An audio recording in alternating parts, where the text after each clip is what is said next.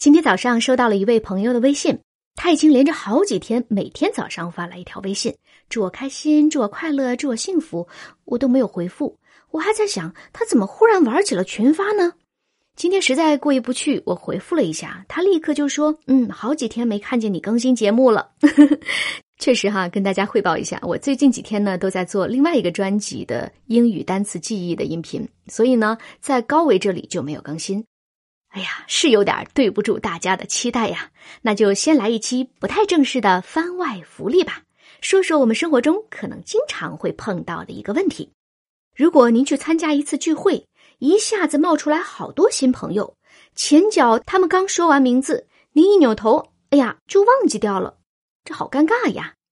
说来挺巧哈，今天早上给我发微信的这位朋友呢，是我在播音学院短训班上的一位学员。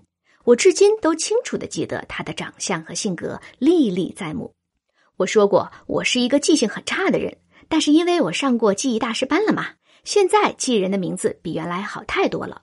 在参加记忆课程之前，我也曾经看到过一个很有启发的原理，并不是我们没记住，而是当我们想要回忆的时候，提取不出来。什么意思呢？就是那些信息已经被我们存储到了大脑的某个地方。只是你不知道到哪里去找它。如果把记忆的内容比作一个个的小球，那么你就要想办法让它们长满了钩子。钩子越多，能被勾出来的几率就越大。我就拿自己的名字当个案例哈。如果我要对着一群人做自我介绍，我会这样讲：大家好，我叫张黎，弓长张，黄鹂鸟的鹂。我的名字经常会被叫错，有人叫我张鹏。我都很习惯了。其实，鹏是一种很大的鸟，大鹏鸟；鹂呢是一只小鸟。两个黄鹂鸣翠柳，黄鹂鸟小小的。而且呢，黄鹂鸟是声音很好听的小鸟。我呢，专业就是学播音的，这是不是很凑巧呢？可是我后来发现啊，当我这样介绍完了之后，可能会有人把我叫成王鹂或者黄鹂。哎呀，我姓张，那怎么办呢？再加一点吧。我这只黄鹂鸟呢，还张开了翅膀。这是一只张开了翅膀，一边飞翔一边歌唱的黄鹂鸟。接下来，您还要试着把这只张开了翅膀的黄鹂鸟放到我的脸前面，在我的个人主页上有一张小臭美的照片，就放在那里。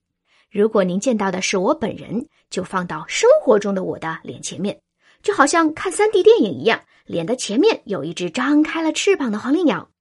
您可以把黄鹂鸟的比例稍稍放大一点，这样能看得更清楚。好了，我的名字介绍完了，那么您的名字又该怎样向别人介绍呢？听完了这期节目啊，你也可以来想一想，怎样让别人更容易记住您的名字。否则，也许别人是不好意思问，但是你们再见面，他忘了您叫什么，双方都挺尴尬的。还有啊，如果碰到初次见面的朋友，对方只是简单的说自己叫什么，一晃而过，您一定要追问一下他的名字具体都是哪几个字。没有人会介意你这样问他的名字，因为被问到意味着自己是被关注的。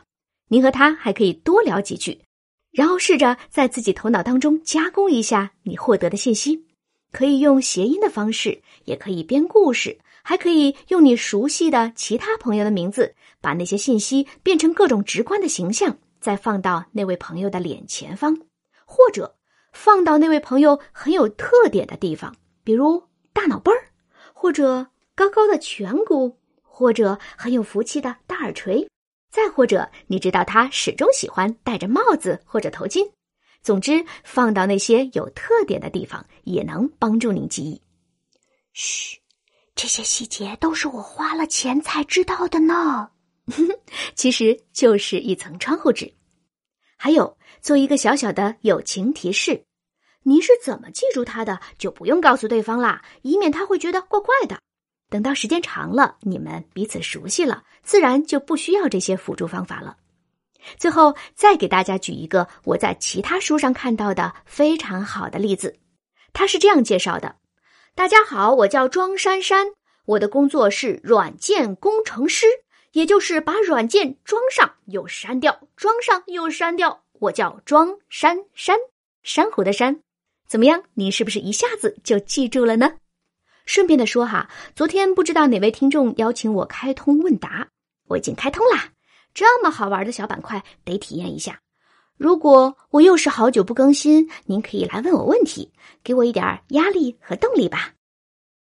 昨天已经上传了这期节目，回头又看了一遍标题，怎样一次记住很多新朋友的名字？我在节目中只举了一两个人的例子，怕大家觉得我是标题党。现在再补一段说明吧，您听不听都成。按照我们通常的记忆宽度，瞬间记忆大约是七到八个数字。比如您查幺幺四，听到报一个电话号码，赶紧背下来，转手再拨出去。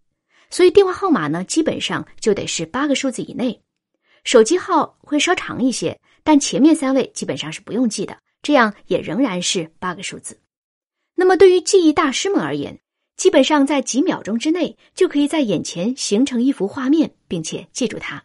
五分钟记几十个画面都完全没有问题。